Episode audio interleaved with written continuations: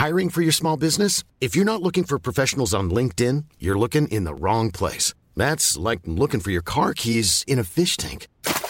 LinkedIn helps you hire professionals you can't find anywhere else, even those who aren't actively searching for a new job but might be open to the perfect role. In a given month, over 70% of LinkedIn users don't even visit other leading job sites. So start looking in the right place. With LinkedIn, you can hire professionals like a professional. Post your free job on linkedin.com slash people today.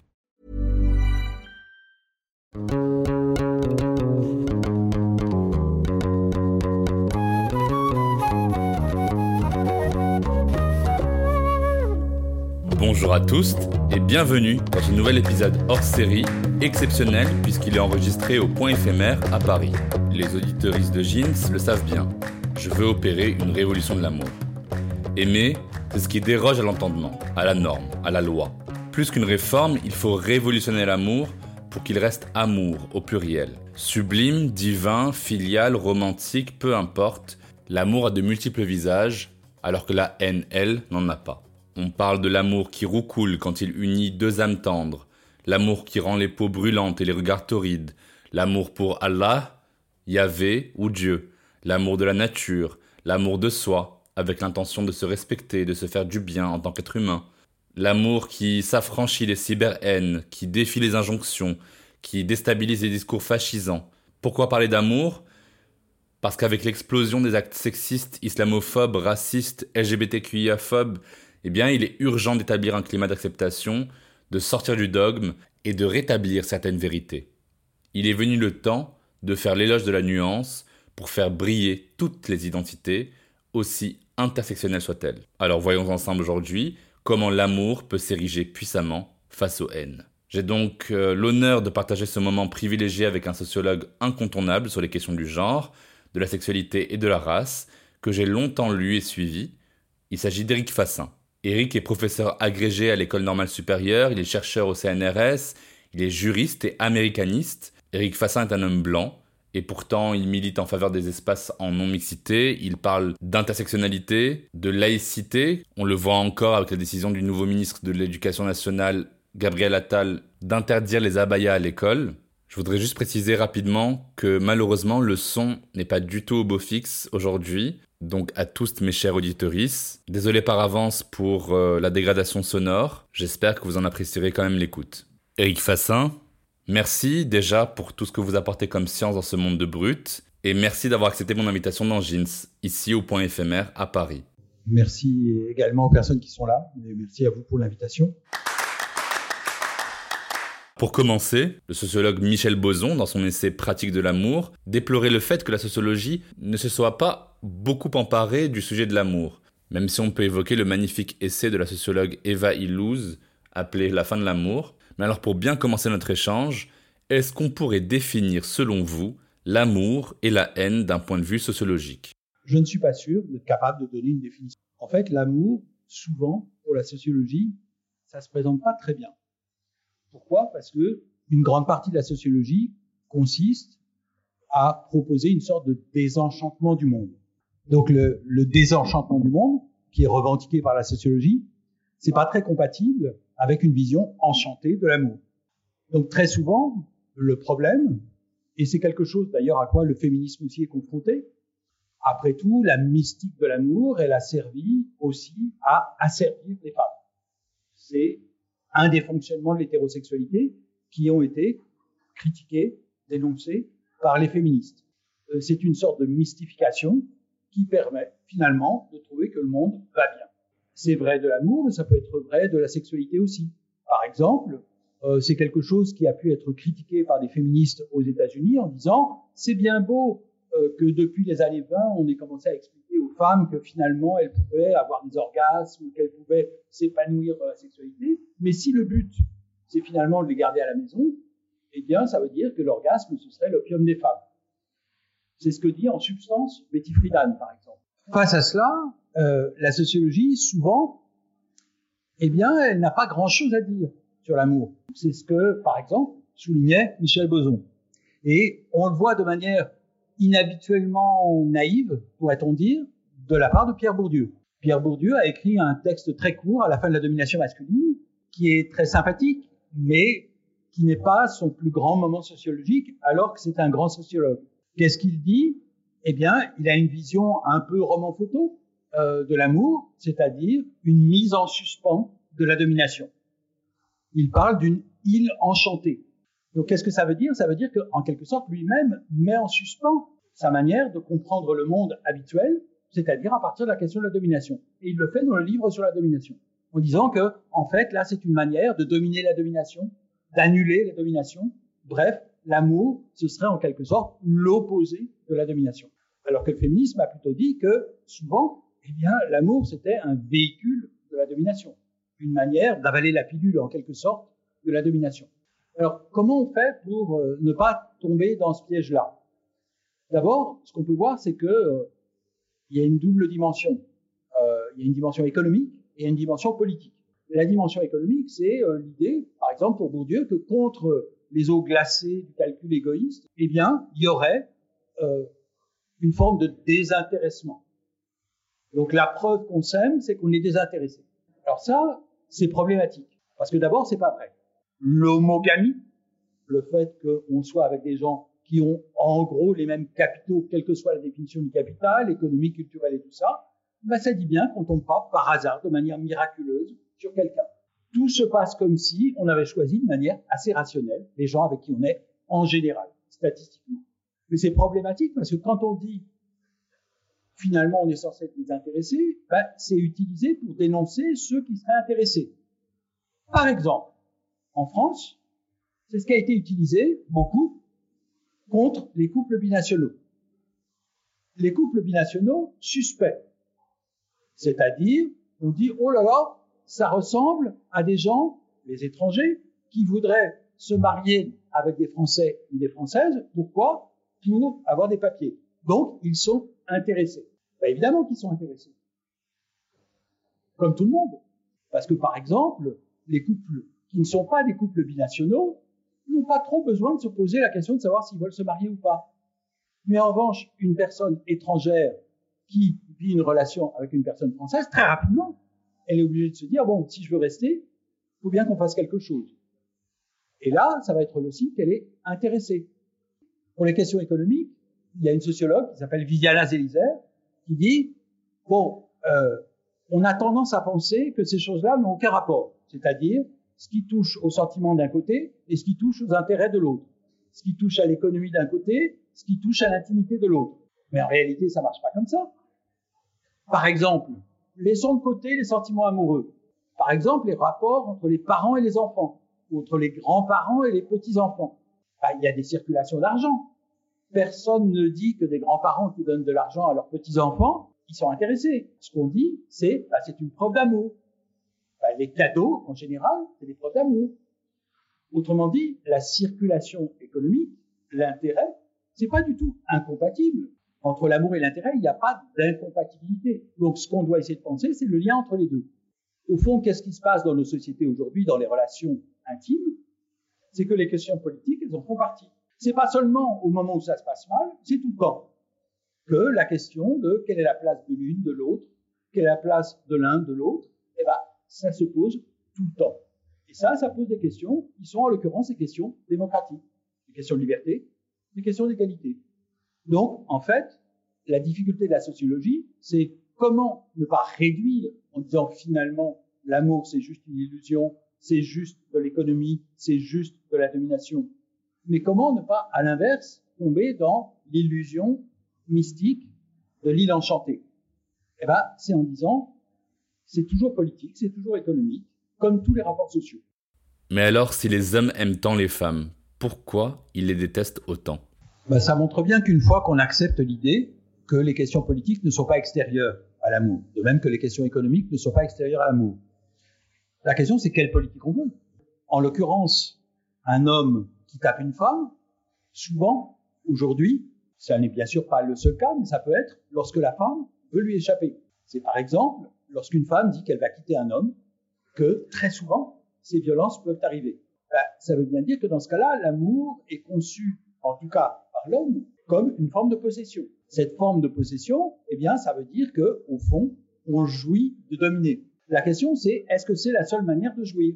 Je crois donc qu'en fait, une fois qu'on a accepté que de toute façon il y a de la politique et que de toute façon il y a de la domination, la question c'est comment on essaie de négocier dans nos relations amoureuses au sens large, parce que ce ne sont pas seulement les relations sexuelles, mais c'est aussi dans les rapports avec les enfants, les parents, avec les amis, avec beaucoup de gens, pour ne pas tomber dans cette vision possessive, c'est-à-dire l'autre m'appartient, mais pour essayer de faire en sorte que l'autre soit davantage un sujet.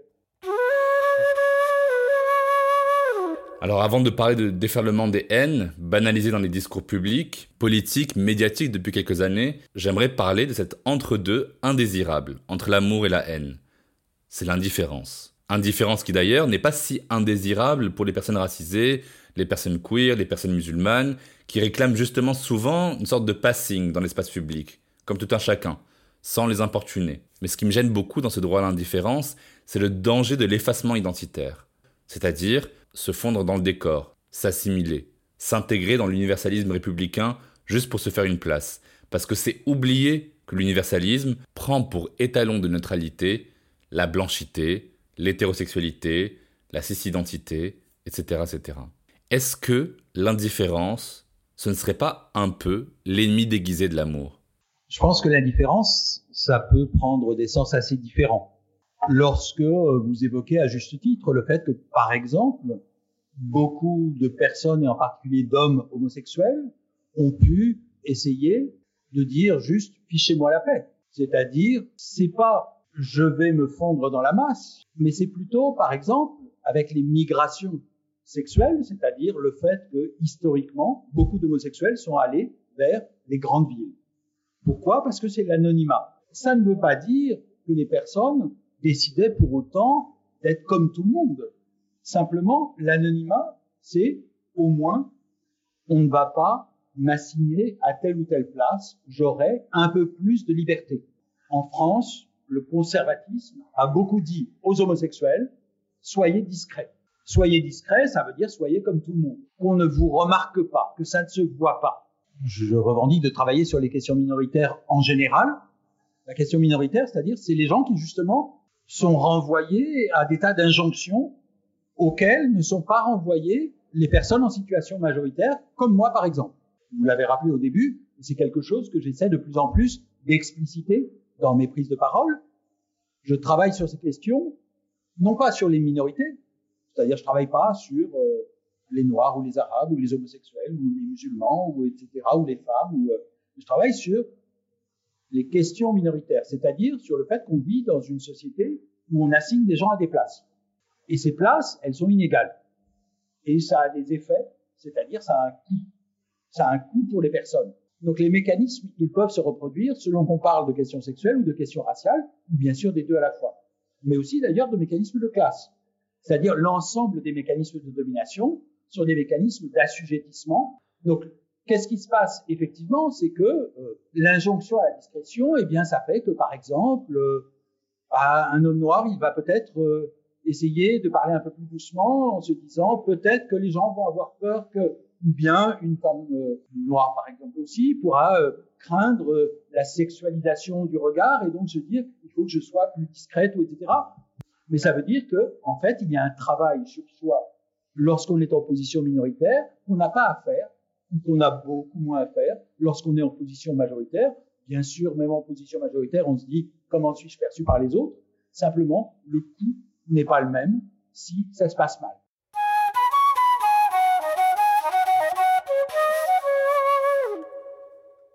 Parfois, au sein des revendications militantes radicales, on se perd un peu dans une hiérarchisation des horreurs et dans une concurrence victimaire de qui a le plus souffert. Pourtant, on dit souvent que la misogynie et l'homophobie prennent racine dans la même haine du féminin, puisqu'il y aurait une rupture anthropologique dans le fait qu'un homme soit pénétré et donc serait rabaissé au statut de femme, le pire des statuts. On voit des phénomènes de ségrégation partout et tout le temps dans l'histoire de l'humanité, de séparation, d'annihilation des populations entières, juste parce qu'elles sont femmes, qu'elles sont queer, qu'elles sont juives, qu'elles sont ouïghours, qu'elles sont en situation de handicap, qu'elles sont noires, Qu'est-ce que ces haines et ces violences ont de commun, ou du moins de comparable En réalité, on sait bien qu'il peut y avoir des tensions. pour la même personne qui peut se retrouver à certains égards en position dominante et à certains égards en position dominée, mais aussi socialement avec par exemple des discours qui vont jouer les unes contre les autres. Donc on ne peut pas présumer que au fond tout ça c'est la même chose et que euh, il y aurait d'un côté euh, toutes les dominées et de l'autre tous les dominants. C'est plus compliqué comme je crois tout le monde le sait bien. La question c'est une fois qu'on s'est dit ça, qu'est-ce qu'on fait?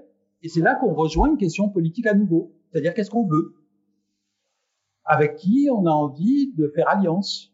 Avec qui on a envie de construire du sens sur la manière dont une partie d'entre nous est exclue? Je crois que donc c'est pas quelque chose qui est inscrit dans la logique des choses, c'est quelque chose qui est produit par nous. Les violences policières, ça fait très longtemps en France que dans les banlieues, pour utiliser ce terme de manière un peu floue, eh bien, on sait ce que c'est.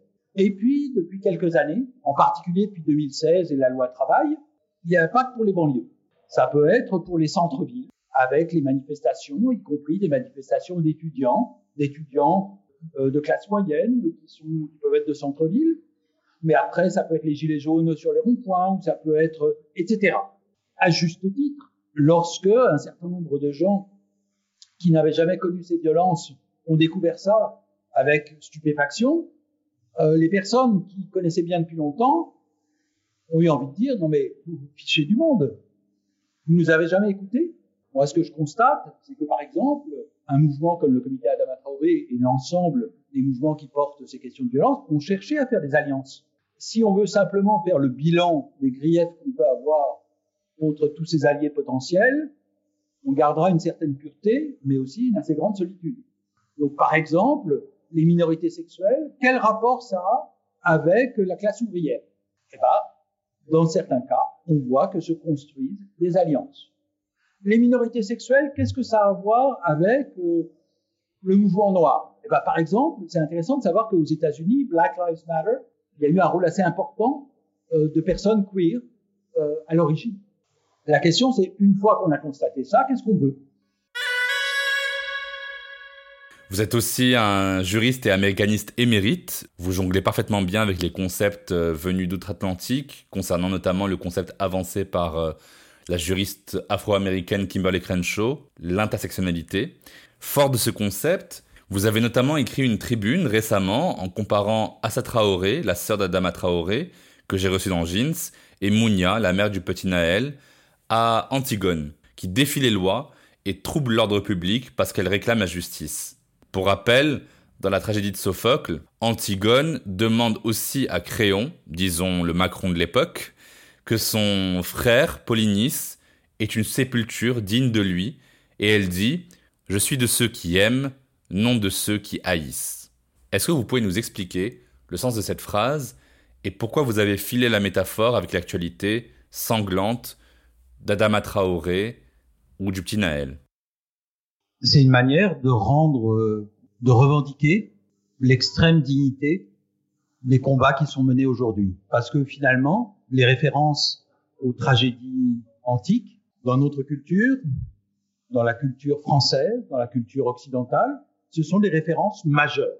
Revendiquer cette comparaison, c'est dire non seulement qu'on vit dans un monde tragique, mais que il y a des héroïnes qui ne sont pas les grands personnages de l'État, mais qui sont aujourd'hui très visibles et à juste titre, parce qu'elles portent la tragédie.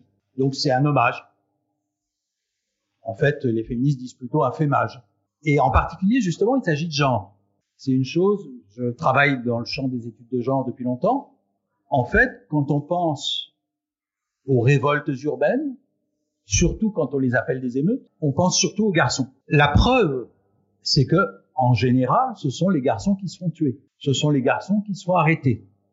Ce sont les garçons qui se font contrôler. Ça, c'est ce que, par exemple, le défenseur des droits a bien montré, c'est que un jeune homme, noir ou arabe, a 20 fois plus le risque d'être contrôlé que la population en général par la police. C'est important quand même parce que c'est une institution de la République qui le dit. Autrement dit, on ne peut plus simplement dire c'est juste des sociologues gauchistes. Mais en revanche, les mobilisations politiques aujourd'hui, elles sont beaucoup portées pas des femmes. Pourquoi a-t-on interdit la manifestation samedi contre les violences policières qui est portée par un grand nombre d'associations soutenues par des syndicats, des partis politiques et d'autres associations?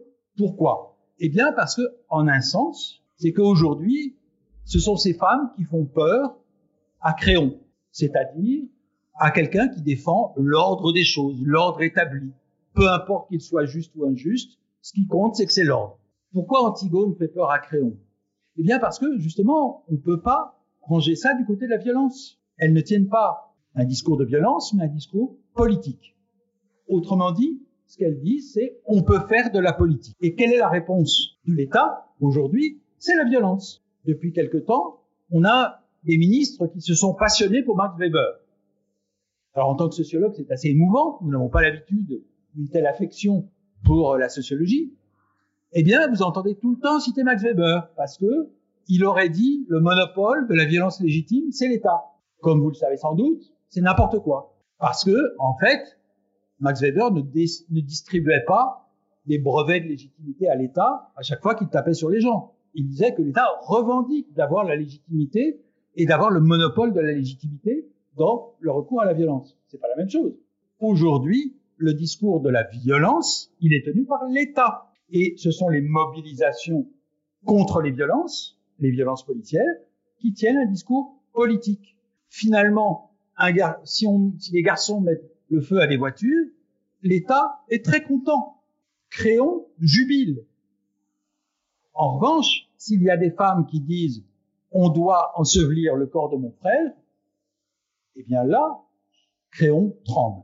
Aujourd'hui, vous avez décidé, vous avez dit est interdit de manifester. On va venir dans la rue. C'est une marche qui s'est faite spontanément. J'ai horreur de vous poser cette question faussement naïve, inspirée d'une remarque qu'un pote blanc me disait un jour. Il me disait, pour l'extrême droite, c'est toi qui as tort et qui dois arrêter de banaliser un discours dangereux et haineux. Toi, tu entends répandre l'amour et la paix, alors que Génération Identitaire, Némésis, les néo-nazis et les islamistes intégristes ne voient juste que le fait que tu sèmes la zizanie. Donc aussi absurde que cela puisse paraître, qu'est-ce qui fait que c'est moi qui aurais raison sur une vision du monde pacifiée et pleine d'amour? En fait, on défend des valeurs. Donc on n'a pas raison et on n'a pas tort.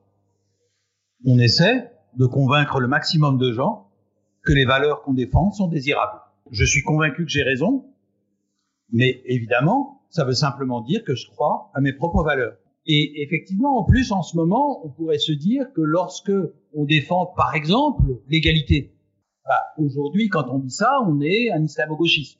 Lorsqu'on dit qu'on est contre les discriminations, eh bien, on est susceptible de se faire beaucoup critiquer comme étant extrémiste. Et oui, malgré les efforts militants et de beaucoup de nouvelles figures publiques aujourd'hui en France comme Rokaya Diallo ou Nesrin Slaoui, que j'avais reçues toutes deux dans Jeans, on nous affuble souvent de nouvelles idéologies dites wokistes, islamo-gauchistes, l'ancien ministre de l'Éducation nationale Jean-Michel Blanquer alerté contre le danger des réunions en non-mixité parce qu'elle s'apparenterait à un fascisme.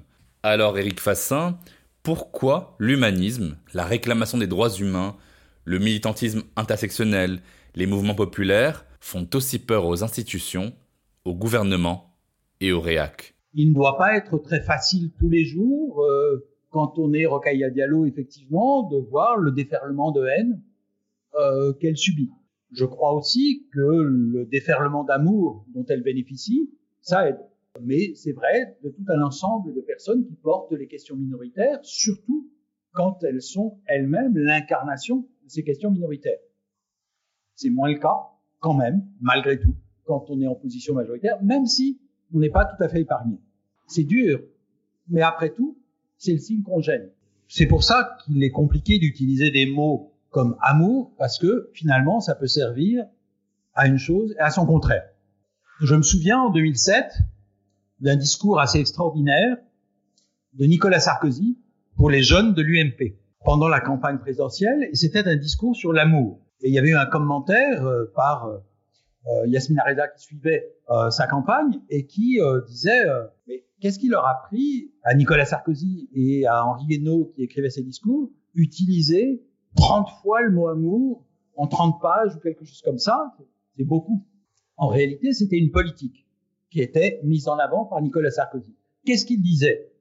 Mais au fond, qu'est-ce qu'il disait après? Il disait, eh bien, il faut s'aimer soi-même pour pouvoir aimer la France. Ben, ça, c'est une variante d'un discours qu'on a trouvé chez Jean-Marie Le Pen depuis longtemps. Qu'est-ce qu'il nous a dit? Jean-Marie Le Pen C'est qu'il valait mieux eh bien, aimer son voisin euh, qu'un étranger, mais aussi aimer euh, son cousin qu'un voisin, c'est-à-dire qu'il faut aimer au plus proche. C'est pas aimons-nous les uns les autres, c'est aimons-nous les uns les nous. Donc cette version-là, c'est une version particulière de l'amour qui est proposée. C'est une version de l'entre-soi.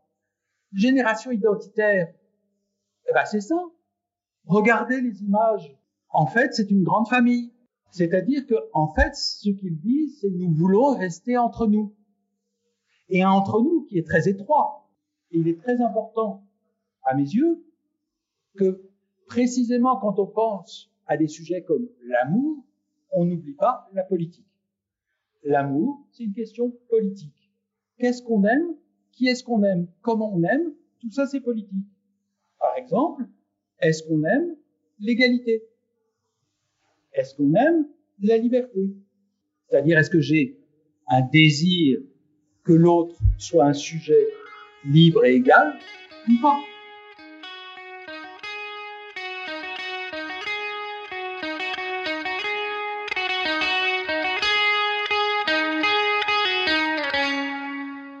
Alors je ne peux pas ne pas évoquer les haines intracommunautaires, là où on tente justement de devenir hermétique à la haine et à créer un espace safe, inclusif, plein d'amour.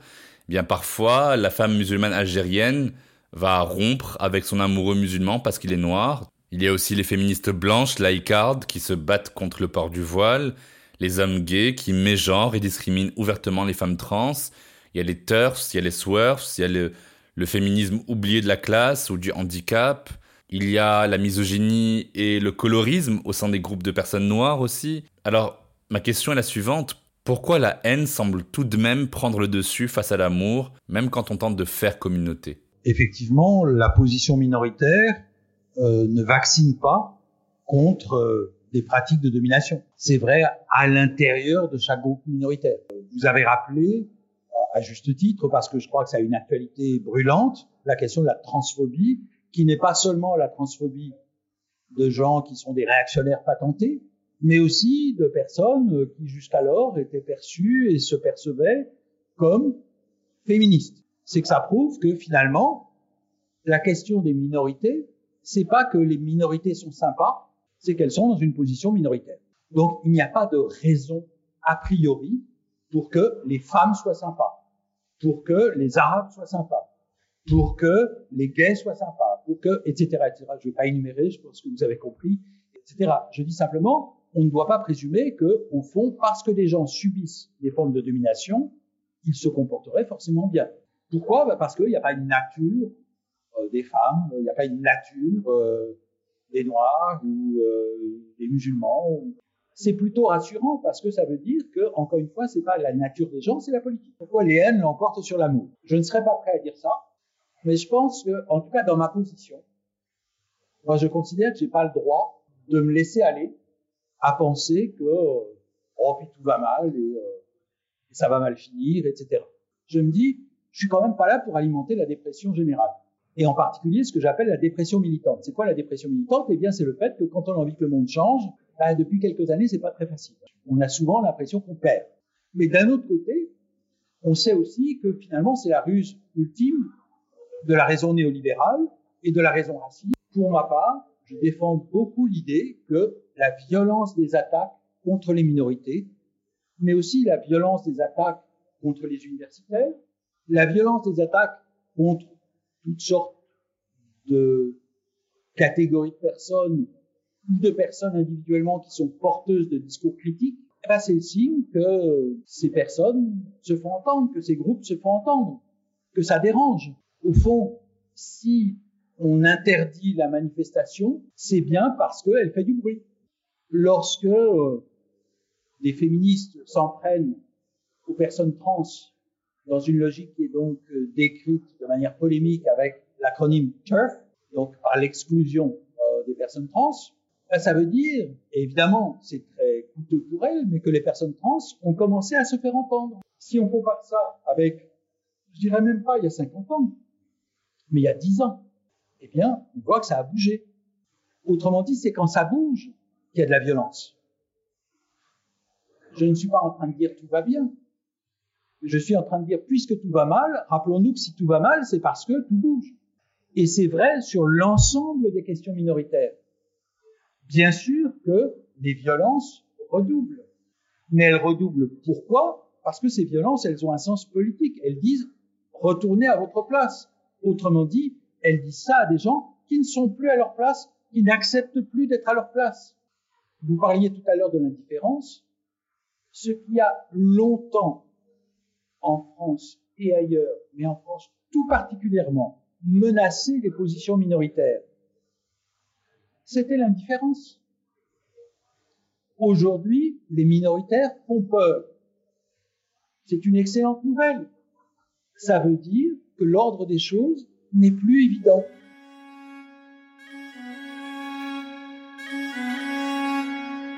Alors vous qui êtes l'un des plus grands universitaires et spécialistes de la question du genre en France, je me suis demandé si j'allais pas vous poser une colle. Est-ce que, selon vous, l'amour a un genre Et est-ce que les haines ont un genre? Comme Mars et Vénus, quoi. Il y a une division du travail social, qui est une division sexuelle, qui fait qu'on a davantage confié la responsabilité de l'amour aux femmes qu'aux hommes. Les hommes faisaient des choses sérieuses, et les femmes étaient censées aimer, par exemple, leurs enfants, mais aussi leur mari, etc. C'est ce qui continue de jouer euh, lorsqu'on voit ce qu'on appelle le care, c'est-à-dire l'idée que le soin, le souci des autres, il est inégalement réparti. On voit bien aussi que le care, c'est pas juste une sorte de dimension euh, psychologique euh, qui serait euh, inhérente aux femmes, c'est aussi, par exemple, des métiers. Et ces métiers, ils sont portés très largement, premièrement par des femmes, et deuxièmement par des femmes des minorités raciales. Ce sont des rôles qui sont abandonnés euh, parce que moins bien payés, euh, parce que plus difficiles à beaucoup d'égards, à des personnes en situation minoritaire. Alors, ça ne veut pas dire donc que l'amour ce soit un truc de femme et la haine un truc d'homme. Ça veut dire qu'il y a une construction sociale qui tend à répartir les choses un peu plus comme ça, c'est-à-dire la violence c'est plus pour les hommes, l'amour c'est plus pour les femmes, etc. Ce sont des stéréotypes, ce sont des mythologies, ce sont, mais ça a une certaine réalité parce que les stéréotypes ça a des effets sociaux qui sont en partie réels. C'est-à-dire, si je suis une femme, eh bien, j'aurais souvent tendance à vouloir me comporter davantage comme une femme. Si je suis un homme, je vais me dire, je vais quand même essayer d'avoir l'air d'un homme. Donc ça a des effets réels, ces stéréotypes. C'est pas seulement dans les têtes, c'est aussi dans les corps. On essaie, la plupart du temps, la plupart d'entre nous, pas tout le monde, pas tout le temps, mais de se comporter comme on est censé se comporter. Parce que il y a un prix à payer si on ne fait pas. Mais en même temps, ce qu'il faut voir, c'est que euh, l'amour et la haine, ça a un genre aussi du côté de qui ça vise. Par exemple, la haine, elle se manifeste dans les campagnes transphobes, mais aussi dans les campagnes contre la supposée théorie du genre, mais bien sûr aussi dans les violences contre les femmes, mais aussi bien sûr dans les violences contre les minorités sexuelles, parce que les minorités sexuelles, qu'est-ce qu'on leur dit? On leur dit, vous n'êtes pas dans l'ordre des choses, mais en particulier ce qu'on leur dit, c'est, vous n'êtes pas des vrais hommes, vous n'êtes pas non plus des vraies femmes, c'est ce qu'on va dire à des femmes lesbiennes, par exemple. Mais c'est ce qu'on va dire aussi à des femmes trans. Donc, à chaque fois, ce qu'on voit, c'est que ces rappels à l'ordre, ils passent par le genre. On voit bien que dans les rapports sociaux, une des manières de rabaisser quelqu'un, c'est de le traiter comme une femme.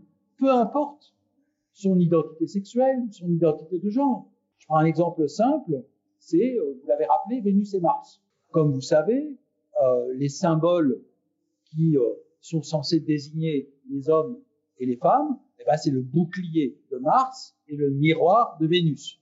Moi, j'avais été très intéressé de voir qu'au moment où les États-Unis n'arrivaient pas à enrôler la France et un certain nombre de pays européens dans la guerre contre l'Irak, il y avait un conservateur américain, un néoconservateur, Robert Kagan, qui avait écrit un texte qui a été repris en première page du Monde en disant les Américains sont de Mars, les Européens sont de Vénus. Ben, si on veut comprendre ce que c'est que le genre, ça c'est un exemple parfait. Il n'y a pas besoin que ce soit des hommes et des femmes pour dire il y en a qui se comportent comme des hommes, il y en a qui se comportent comme des femmes. Alors pour finir, vous qui étudiez beaucoup les masculinités hégémoniques et la question fondamentale du désir, je voulais vous poser deux questions corollaires de notre discussion. D'une part, qui a le droit à l'amour? Est-ce que seuls les vrais hommes ont le droit à l'amour? Et d'autre part, qu'est-ce que vous pouvez nous dire sur l'amour transi que l'on porte que pour certains corps, uniquement parce qu'ils sont noirs, arabes, trans, gros, en situation de handicap, etc., etc du côté du féminisme, mais aussi du côté euh, queer et du côté trans. Je pense qu'il y a eu un vrai travail, à la fois esthétique et politique, pour montrer qu'étaient désirables des corps autres. Je pense que c'est un travail politique, c'est-à-dire apprendre à voir autrement, c'est-à-dire à ne pas présumer qu'on sait d'avance à quoi doit ressembler une personne qu'on va trouver désirable. Donc, est-ce que tout le monde a droit à l'amour? Bah, Manifestement, ce qui se passe, c'est qu'il y a beaucoup de gens qui disent j'y ai droit. La question se pose, par exemple, pour le handicap, puisque dans certains cas, il y a interdiction de rapport sexuel dans des conditions d'internement. Euh, et bien sûr, il n'y a pas que les rapports sexuels, mais ça s'inscrit dans des formes d'affectivité. Donc la question du handicap, de ce point de vue, je crois, joue et va jouer dans les années à venir un rôle très important. Je m'intéresse depuis assez longtemps à un concept que j'appelle la démocratie sexuelle, c'est-à-dire le fait que nous vivons dans une société où les questions de genre et de sexualité sont devenues les questions centrales. Pas des questions périphériques, pas des questions privées, pas des questions extra-démocratiques, mais au contraire, la question c'est par exemple le droit à la reproduction. Je reprends l'exemple déjà évoqué des personnes trans il y a encore peu d'années, personne ne se souciait du fait que pour changer de sexe à l'état civil, il fallait être stérilisé. Pourquoi aujourd'hui est-on scandalisé parce qu'on voit une image d'un homme enceint Eh bien parce qu'avant, ce n'était pas possible, puisque la stérilisation était requise. Ben ça, ça veut dire quelque chose sur euh, les droits sexuels, la citoyenneté sexuelle de tout le monde. C'est ça la bataille politique. La bataille politique, c'est, premièrement, il y a des gens qui se lèvent et nous, et ce faisant, qui change pas seulement la composition du nous, c'est-à-dire pas seulement de rajouter des gens, mais de changer la définition du nous. Pourquoi y a-t-il, par exemple, aujourd'hui, une telle panique sexuelle? Chez un certain nombre de conservateurs devant les revendications féministes ben, Mon hypothèse, c'est qu'un certain nombre de gens, les hommes mais aussi des femmes, se disent non mais attendez, si on change les règles du jeu, mon capital de séduction va être complètement dévalué. Ça va être un krach boursier euh, pour beaucoup de gens. Il y a 25 ans, quand il y a eu les débats sur le Pax, il faut se souvenir que des gens qui aujourd'hui sont acquis, euh, bien sûr, à l'égalité des droits, disaient ce sera la fin du désir. C'est-à-dire, si on laisse entrer les homosexuels dans la conjugalité, on est fichu. C'est la fin du désir hétérosexuel. Autrement dit, la condition de possibilité pour le désir hétérosexuel était qu'il y ait des exclus. J'avais une autre collègue qui m'avait écrit, euh, puisque je défendais l'égalité, qui m'avait écrit les homosexuels aujourd'hui veulent le beurre et l'argent du beurre. Autrement dit, puisque les hétérosexuels sont déjà reconnus par la société, ça voulait dire, autrement dit, qu'il faut choisir la jouissance ou le mariage. Triste vision de l'hétérosexualité et du mariage, mais ça dit quelque chose c'est que la fureur des gens devant la remise en cause de l'ordre sexuel, c'est la peur que leur propre position soit ébranlée. C'est-à-dire que c'est pas la fin du monde, c'est la fin de leur monde. Alors on va conclure, mais avant, dans chaque épisode de Jeans, on déconstruit ensemble un mythe ou un mytho qu'on m'a dit ou que j'ai souvent entendu. Il y avait cette jeune femme blanche, un peu bourrée en soirée, qui m'a approché et qui m'a dit la phrase suivante. T'exagères un peu avec tes remarques sur les blancs et leurs prétendus privilèges. Tu crois vraiment que les blancs ne souffrent pas? Qu'ils sont tous riches? Faut arrêter de dire que les blancs sont des gros méchants, hein. Et puis moi je suis blanche et je déteste personne. Qu'est-ce que vous lui auriez répondu à ma place? Ce que je répondrais, non pas ce que vous devriez répondre, c'est qu'en tout cas, pourquoi des gens comme moi, qui occupent une position majoritaire, c'est-à-dire qui ne subissent pas ces discriminations. Pourquoi des gens comme moi trouvent-ils que bah, ça vaut le coup quand même, sans prendre si possible la place des personnes concernées, mais quand même de contribuer à cet effort collectif pour que ça change? C'est un exercice délicat parce que bien sûr, le risque de parler à la place de, de parler pour, euh, d'occuper l'espace, etc. Mais à quoi ça sert? Ben, Ça sert à répondre à cette jeune femme. C'est-à-dire de lui dire que c'est pas le problème des minorités, c'est le problème de tout le monde. La preuve, avec la tête que j'ai, je parle de ces trucs-là. Si quelqu'un qui, comme moi, est blanc, et un homme, et vieux en plus, tous les caractères majoritaires trouve que ces questions sont importantes, c'est bien que c'est pas simplement une question des minorités qui s'en prennent aux majorités.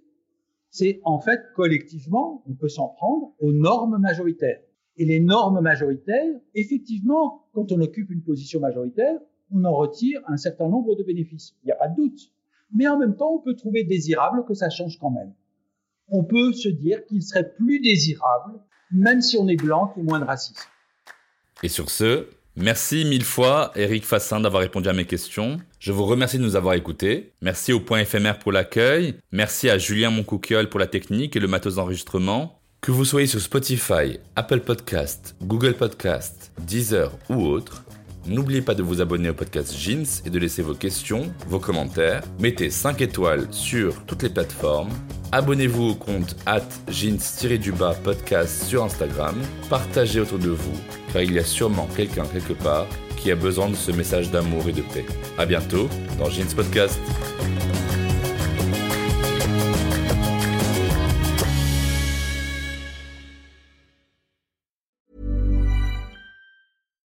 When you make decisions for your company, you look for the no-brainers. And if you have a lot of mailing to do, stamps.com is the ultimate no-brainer. It streamlines your processes to make your business more efficient, which makes you less busy. Mail checks, invoices, legal documents, and everything you need to keep your business running with stamps.com. Seamlessly connect with every major marketplace and shopping cart. Schedule package pickups and see your cheapest and fastest shipping options from different carriers with rates up to 89% off USPS and UPS rates. And with the stamps.com mobile app, you can take care of mailing and shipping wherever you are. Make the same no-brainer decision as over 1 million other businesses with stamps.com. Sign up with code program for a 4-week trial plus free postage and a free digital scale. No long-term commitments or contracts. That's stamps.com. Code program.